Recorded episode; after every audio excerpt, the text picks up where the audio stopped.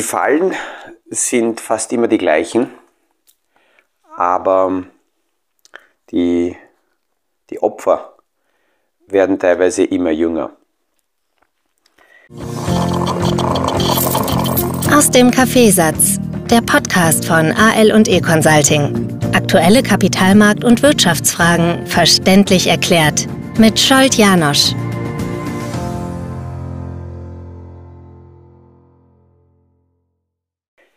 Ich habe gestern schon kurz angekündigt, dass ich eine Thematik aufgreife, die ja immer wieder, aber aktuell wahrscheinlich als äh, Vater äh, von einer neuen Seite mich erreicht und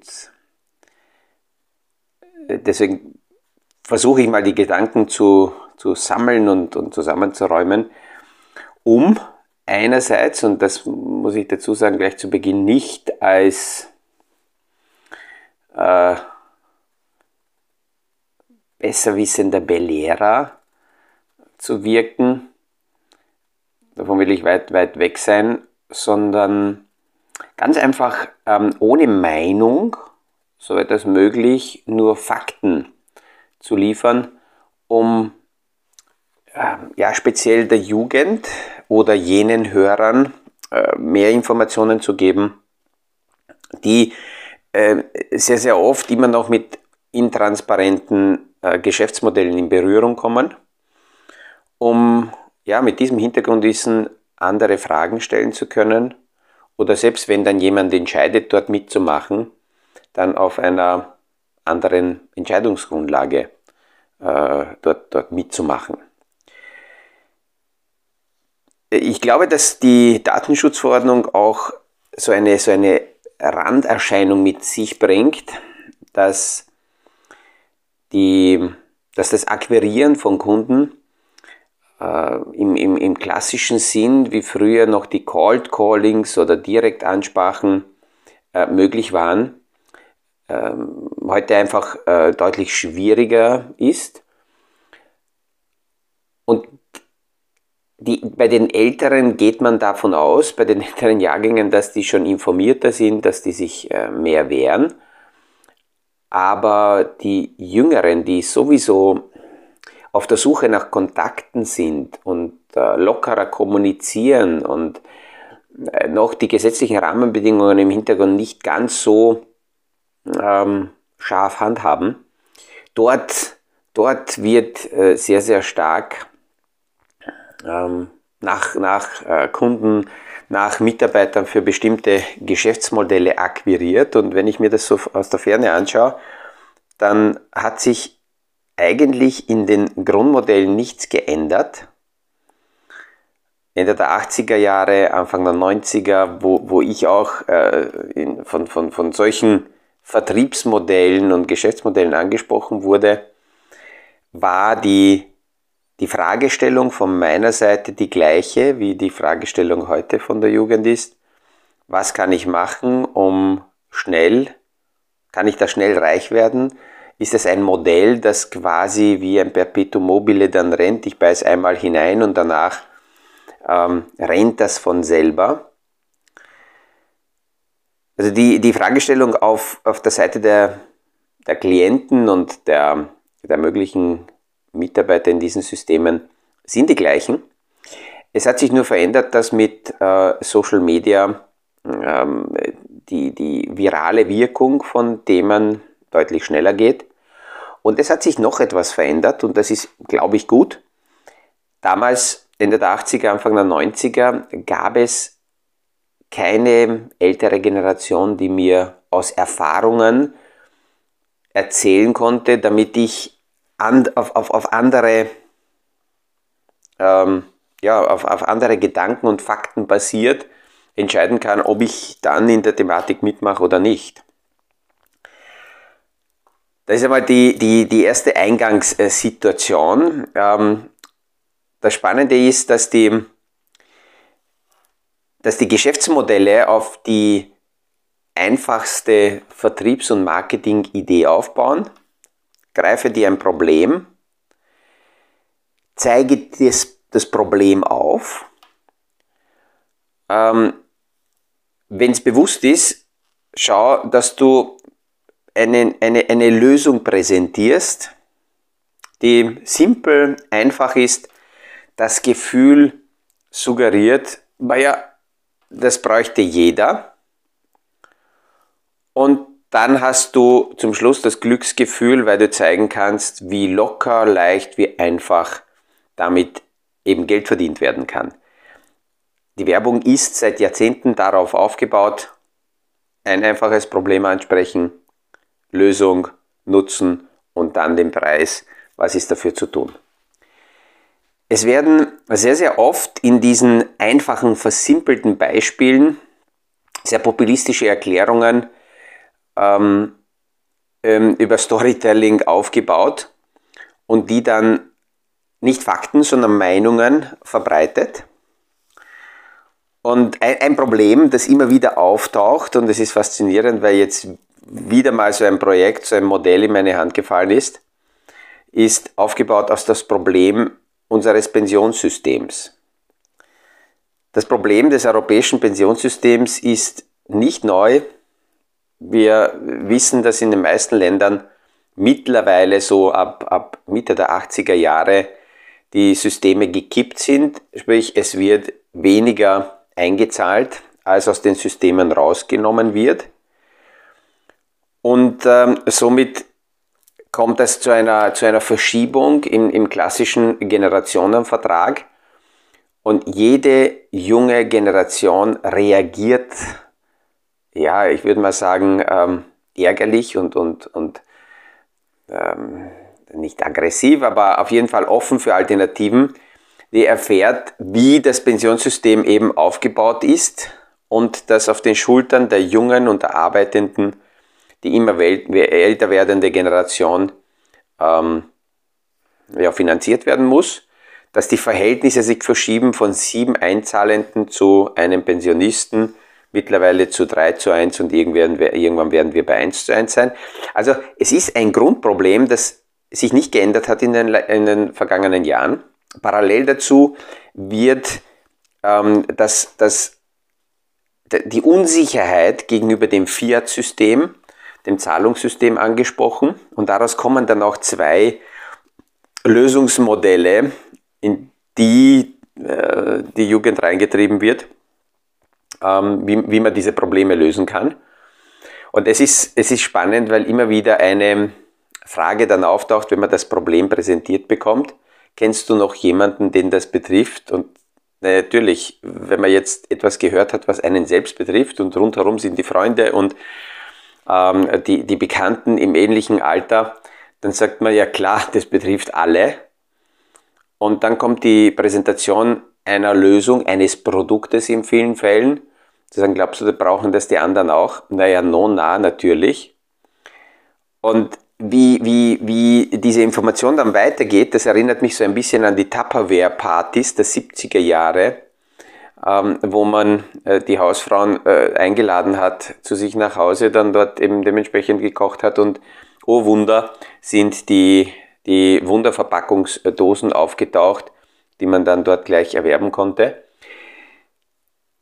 Aktuell sind die, diese, diese Partys oder Events und Kennenlernmeetings, die von den Jungen organisiert werden, äh, nicht auf Tupperware aufgebaut, sondern eben auf die Problematik im Finanzsystem äh, überwiegend, wie gesagt, äh, Pensionssystemproblem und äh, Fiat-Systemproblem.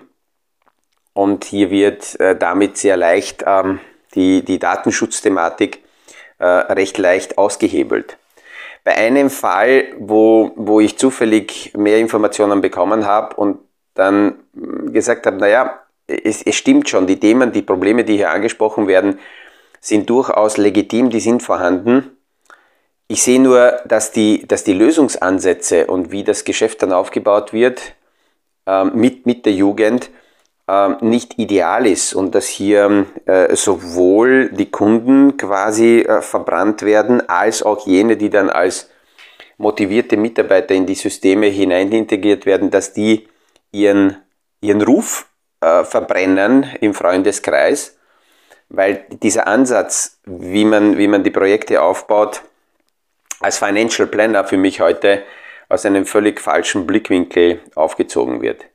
Und ich habe dann dort nur eine Thematik angesprochen, dass ich gesagt habe, naja, aus meiner Sicht wäre es so sinnvoll, alle wirtschaftlichen Probleme mal anzugehen, dass nachdem zuerst äh, jemand begonnen hat zu arbeiten und zuerst einmal eine bestimmte Sicherheitsebene erreicht hat, zu sagen, okay, ich kann davon ausgehen, dass ich regelmäßig mit diesem Know-how, das ich habe, ähm, meine Arbeitskraft monatlich so verkaufen kann, dass ich auf jeden Fall mehr einnehmen kann, als meine Fixkosten sind.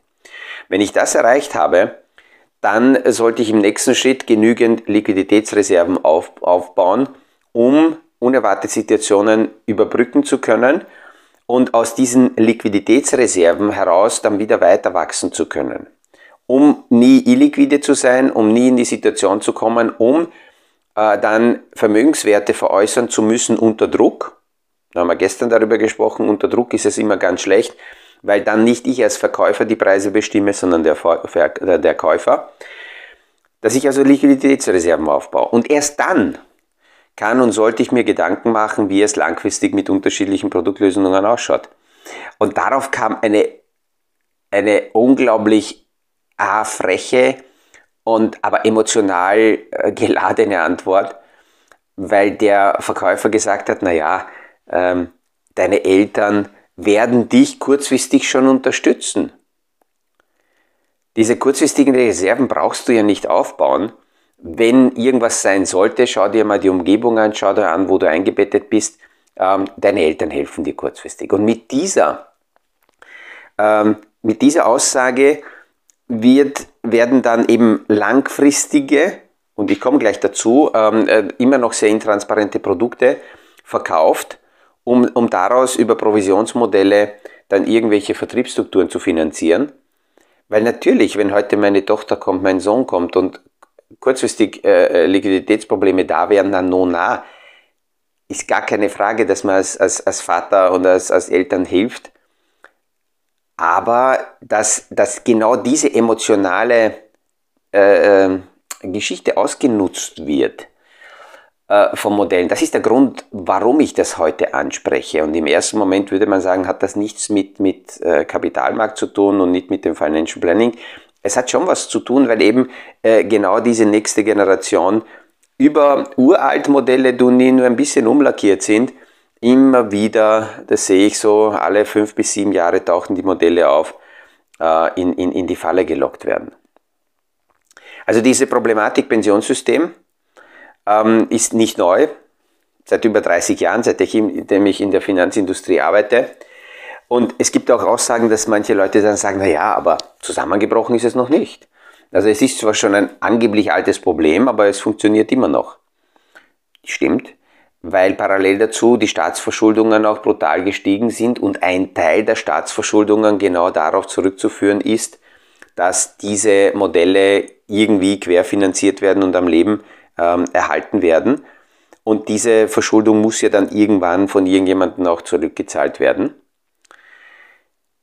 Die Lösung, und das ist das Interessante, die Lösung ist in den Modellen, die ich jetzt kennengelernt habe, ähm, aus der Finanzindustrie eine Produktlösung für Altersvorsorge, für Pension, ähm, woraus dann eigentlich diese Staatsverschuldung weiter finanziert wird weil die meisten Pensionsvorsorgemodelle, die klassischen, immer noch auf zwei Punkte aufbauen. Erstens auf eine Sicherheit quasi punkto staatliche Garantie. Und die Gelder, die dann eingenommen werden, die werden in Staatsanleihen überwiegend angelegt. Das heißt, auf der einen Seite bekomme ich als äh, junger Mensch, der vielleicht sagt, okay, ähm, aber was ist, wenn das unsicher ist?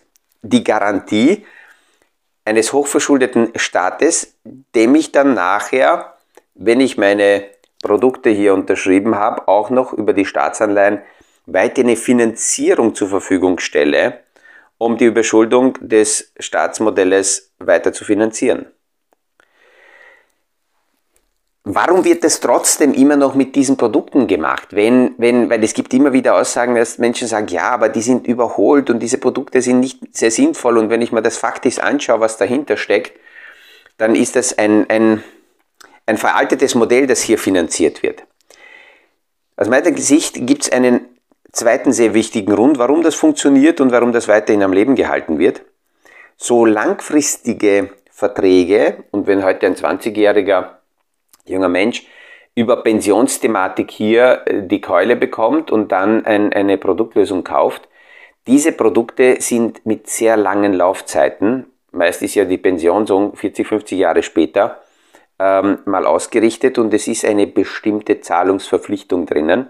Es ist also nicht so wie, ich meine, wir ganz einfach bei einem Wertpapierdepot, ähm, wo ich in, in, mein Depot monatlich äh, so viel oder so wenig äh, hineingebe, wie ich Lust und Laune habe ähm, oder, oder ich sehr flexibel bin, heute hinein und morgen auch rausnehmen kann. Nein, die Flexibilität besteht dort nicht, weil man immer sagt, naja, auf langfristig ist es ganz wichtig, konsequent dich dazu zu zwingen, monatlich was auf die Seite zu legen, weil dann wir, sonst wirst du es nicht tun, sonst wirst du zwischenzeitlich äh, das angreifen äh, und das Geld rausnehmen und dann hast du nachher nichts. Diese lange Laufzeit führt dazu, dass natürlich die Finanzindustrie diese Verträge ähm, quasi mit internen Kosten leicht belasten kann, weil wenn das eh langfristig gebunden ist und der Kunde sowieso nicht vorhat, kurzfristig zuzugreifen, dann, dann sind die Summen, die hier eingezahlt werden, ähm, nicht unbedingt morgen notwendig, dass die verfügbar sind. Und die Kostenbelastungen, speziell die Vertriebsbelastungen, die Provisionsbelastungen bei solchen Langzeitmodellen sind in den ersten Jahren immer noch sehr, sehr hoch. Das sieht man, wenn man Rückkaufswerte sich anschaut. Rückkaufswerte sind bei solchen Langzeitverträgen äh, jene Summen, die ich ausbezahlt bekomme, wenn ich so einen Langzeitvertrag vorzeitig auflöse, wenn ich das wieder äh, zurückhaben will. Und bei diesen Rückkaufswerten, wenn man da sehr direkt hineinschaut, sieht man, dass am Anfang äh, rein die, die Konstruktion des Vertrages ins Minus rutscht, weil hier eben äh, Kosten und, und Provisionen rausgenommen werden, aus denen dann natürlich die Vertriebsmodelle finanziert werden. Und deswegen erscheint es so wunderwutzi-mäßig, dass hier jemand, sagen wir 50 oder 100 Euro äh, langfristig ähm, in, ein, in einen Vertrag anspart und auf der anderen Seite aber für quasi so einen Klacksvertrag dann eine sehr hohe Provision an den Vermittler ausbezahlt wird. Deswegen funktionieren also diese Modelle immer wieder, weil die Nutznießer äh, dieser Auszahlungsmodelle leider gar nicht oder viel zu spät die Frage stellen, wo kommt denn das Geld her? Natürlich zahlt mir das das Unternehmen aus, die Finanzindustrie aus, aber die drucken ja das Geld nicht, das muss von irgendwo genommen werden und es wird recht vereinfacht, versimpelt dargestellt, aus den Langzeitverträgen rausgenommen. Damit die Rückkaufswerte dann besser ausschauen, werden speziell für die ersten Jahre sogenannte Bonusmodelle hineingerechnet. Das heißt, wenn man hineinschaut und sieht, okay, wie ist mein Rückkaufswert aktuell, dann wird nicht tatsächlich jener Wert ausgewiesen, den man heute zurückbekommt, wenn man sie jetzt auflöst, sondern es wird ein ich nenne es schön gerechnetes Modell gerechnet, äh, gezeigt, wo man zum Rückkaufswert unterschiedliche Bonusbeträge dazu gebucht bekommt, die man dann bekommt und behalten kann, wenn man diesen Vertrag auch langfristig auch hält. Und das ist, das ist das Faszinierende, dass wir immer mehr oder sehr oft nach Transparenz verlangen, aber die Transparenz immer wieder dort aufhört, wo ein Nutznießersystem im Vorfeld aufgebaut werden kann. Und das passiert sehr oft in diesen Vertriebsmodellen, dass also hier durch die ausgezahlten Provisionen eine, eine Herrschar an Vertrieblern aufgebaut wird. Und wenn man dann dort versucht, Fakten aufzuzeigen, fast sektenhaft diese Strukturen verteidigt werden und dann Aussagen kommen wie, naja, der, der ist ja nur neidig, ähm, weil, er, weil er das nicht bekommen kann oder in, in der Jugend, in der Gruppe teilweise dann äh, fast schon gemobbt wird, dass diejenigen, die kritische Fragen stellen oder einfach nur Informationen haben wollen oder Hintergründe beleuchten, ähm, dass die dann aus der Runde ausgeschlossen werden. Und was ist für einen jungen Menschen äh, emotional schwerwiegender, als eben in der Gruppe wo man gern dabei sein will, ähm, ausgeschlossen zu werden.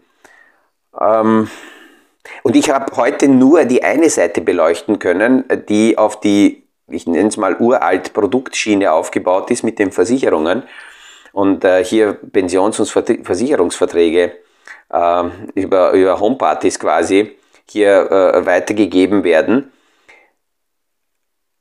Äh, es gibt die Diskussion auf europäischer Ebene genau deswegen immer wieder auch wegen Provisionsverbot, um hier äh, diese Finanzierungsseite, diese Verträge hier ein bisschen abschwächen zu können. Das war die eine Seite.